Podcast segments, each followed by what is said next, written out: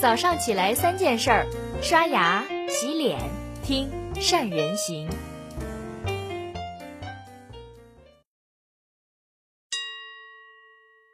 Hello，大家好，我是主播于红月。最近在各种光环加持下，美国工厂彻底火了。虽然影片中从未提及特朗普的名字，但他传达的信息似乎很明确。曹德旺的美国工厂预示了特朗普重振美国工业中心的失败。那么接下来就由我来转述冯仑风马牛的观点。制造业的浮沉从来就与国家的命运有紧密关联。一九九五年起，美国进入了信息时代，注重发展高新技术产业，许多制造业搭上信息化的快车，在全球化竞争中一骑绝尘。比如，美国的设备制造业、飞机制造业、石油化工业、造纸业仍然保持领先，但汽车、钢铁、纺织等产业由于福利包袱太重，成本难以削减，在全球竞争中并没有优势，常常只能靠政策续命。而产业的衰落也常常导致城市的衰落。美国汽车城底特律的衰落就是一个很好的例子，这就引出一个去工业化的问题。技术水平的提高，尤其工业自动化的普及，劳动生产率水平迅速提高，而且工业社会足够发达之后，居民的需求层次上升，需要更高层次的服务业，于是很多劳动力流向了服务业。但是很多服务业的收入是比不上制造业的，加上自从里根正式开始实施新自由主义政策，鼓励生产向发展中国家转移。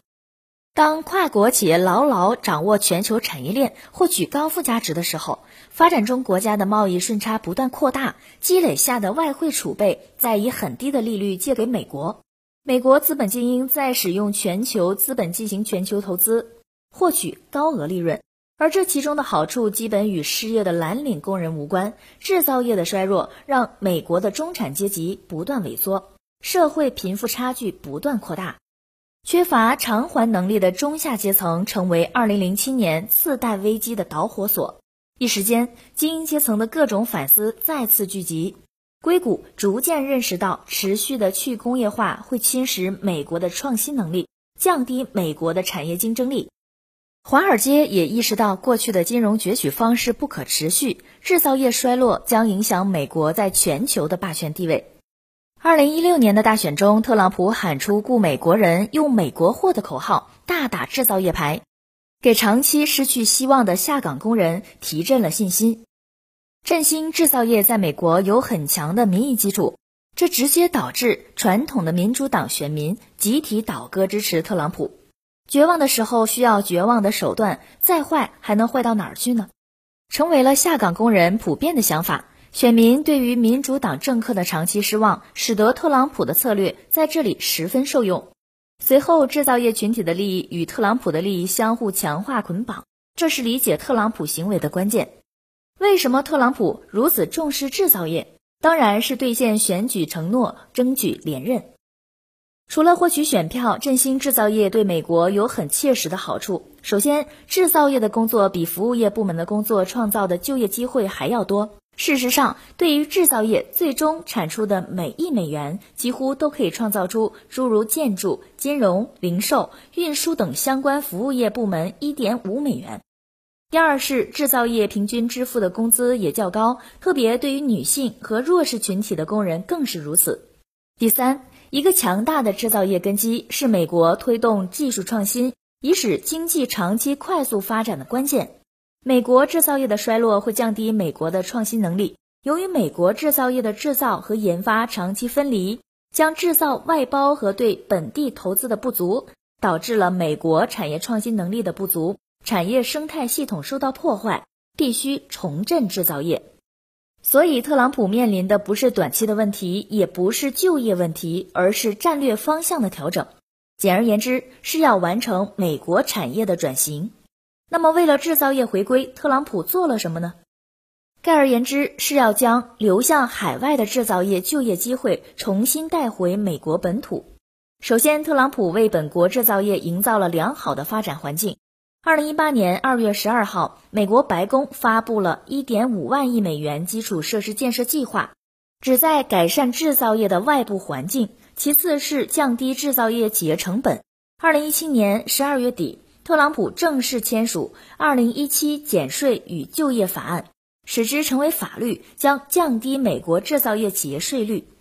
除去联邦政府的政策，美国州一级政府也有花样繁多的补贴。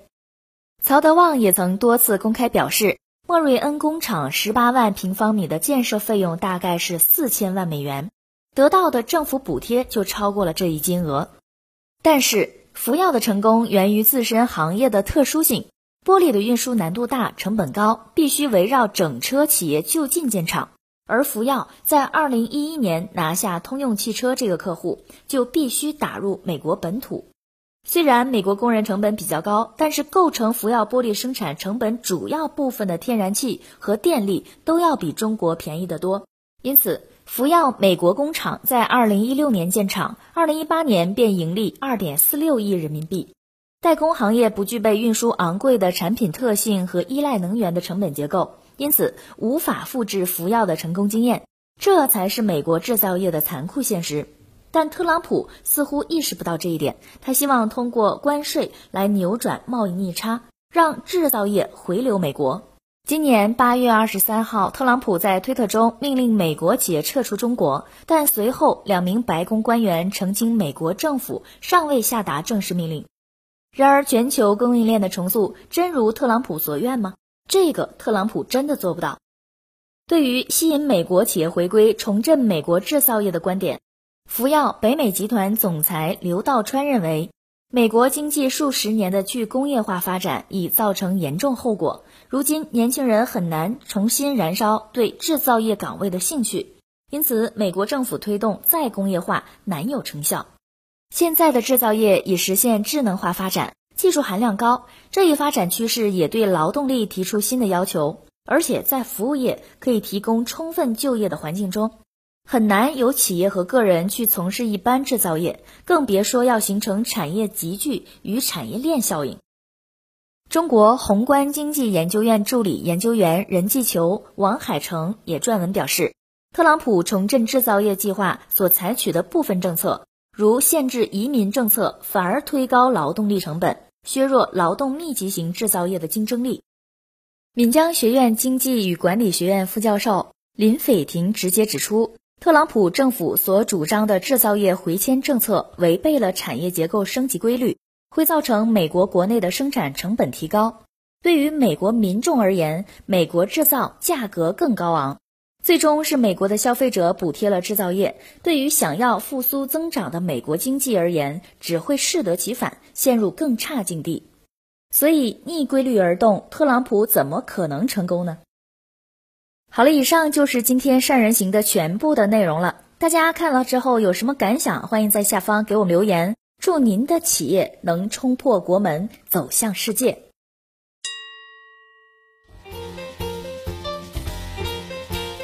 关注善人行微信公众号，每天早上六点三十分，咱们不听不散。